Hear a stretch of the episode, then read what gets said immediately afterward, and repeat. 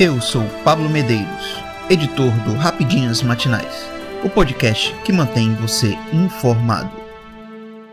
Manifestações contra a eleição de Lula completam 11 dias na porta de quartéis em São Paulo e no DF. Há 11 dias, um grupo de manifestantes contra a eleição de Luiz Inácio Lula da Silva, PT, está em vigília em frente ao quartel militar do Comando do Sudeste, na zona sul da capital paulista. Eles cantam o hino nacional, balançam bandeiras do Brasil e pedem intervenção militar no governo do Brasil. Segundo a assessoria de comunicação do Comando Militar, apesar da aglomeração de pessoas, não há prejuízo às atividades do quartel. Em Brasília, manifestantes pela mesma causa também seguem acampados em frente ao quartel do Exército no setor militar urbano. Os organizadores estimam que 20 mil pessoas ocupem o local. O grupo ganhou reforço nesta quarta-feira, 9, de cerca de 100 caminhoneiros de várias regiões do país.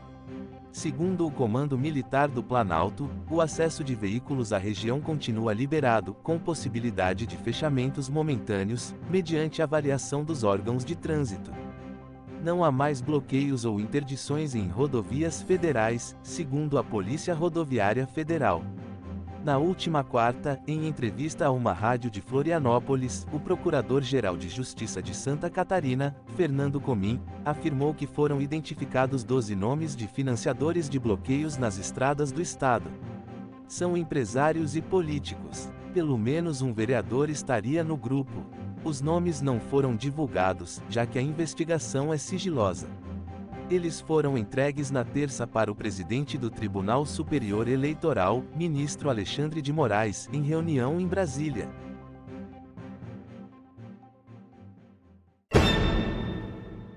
Relatório das Forças Armadas não aponta fraude nas urnas, mas diz que sistema não está isento de código malicioso o Ministério da Defesa enviou ao Tribunal Superior Eleitoral TSE nesta quarta-feira, 9, o seu relatório sobre a fiscalização do processo eleitoral brasileiro.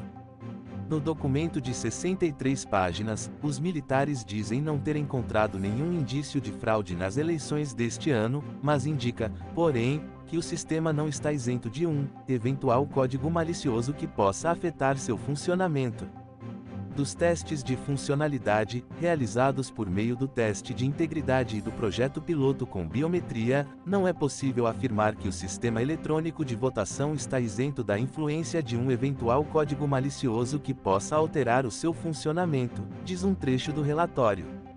Ainda segundo a pasta, comandada pelo general Paulo Sérgio Nogueira, a análise dos boletins de urnas BAS não identificou divergências em relação aos números do TSE. Apesar disso, os militares apontam duas sugestões de melhorias para os próximos pleitos, relacionados à compilação do código-fonte e dos códigos binários que foram executados nas urnas. Em consequência, solicito à Corte Eleitoral atender ao sugerido pelos técnicos militares no sentido de realizar uma investigação técnica para melhor conhecimento do ocorrido na compilação do código-fonte e de seus possíveis efeitos, e promover a análise minuciosa dos códigos binários que efetivamente foram executados nas urnas eletrônicas, escreveu Nogueira. No documento, o ministro da Defesa diz, ainda, que os militares não tinham o objetivo de investigar uma eventual fraude no processo eleitoral brasileiro.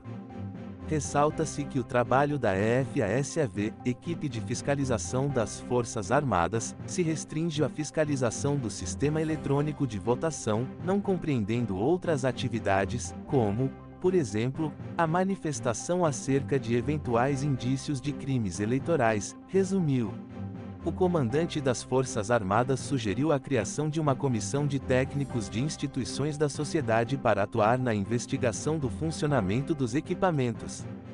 O texto cita, também, dificuldades para realizar o trabalho de fiscalização foram autorizadas somente análises estatísticas, ou seja, foi impossibilitada a execução dos códigos-fonte, fato que teve por consequência a não compreensão da sequência de execução de cada parte do sistema, bem como do funcionamento do sistema como um todo. Minutos após a divulgação do relatório, o presidente do TSE, ministro Alexandre de Moraes, publicou uma nota na qual ressalta que, assim como todas as demais entidades fiscalizadoras, o relatório das Forças Armadas não apontou a existência de nenhuma fraude ou inconsistência nas urnas eletrônicas e no processo eleitoral de 2022. O magistrado acrescentou que as sugestões encaminhadas para aperfeiçoamento do sistema serão oportunamente analisadas. O afirma que as urnas eletrônicas são motivo de orgulho nacional, e as eleições de 2022 comprovam a eficácia, a lisura e a total transparência da apuração e da totalização dos votos, afirmou Moraes.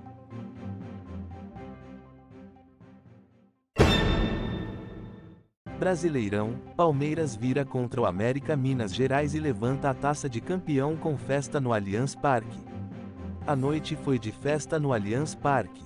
Na noite desta quarta-feira, 09, o já campeão do Brasileiro 2022 recebeu o América Minas Gerais e venceu por 2 a 1, de virada.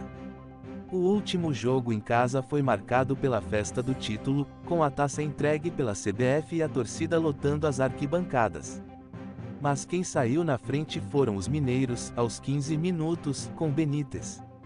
Aos 42, Gustavo Scarpa deixou tudo igual batendo pênalti. No segundo tempo, o Alviverde veio com tudo e bombardeou a área adversária. Até que aos 41, Murilo subiu mais alto que a zaga e marcou o gol da vitória. A torcida fez bela festa na arquibancada e ovaciona o Scarpa quando ele foi substituído.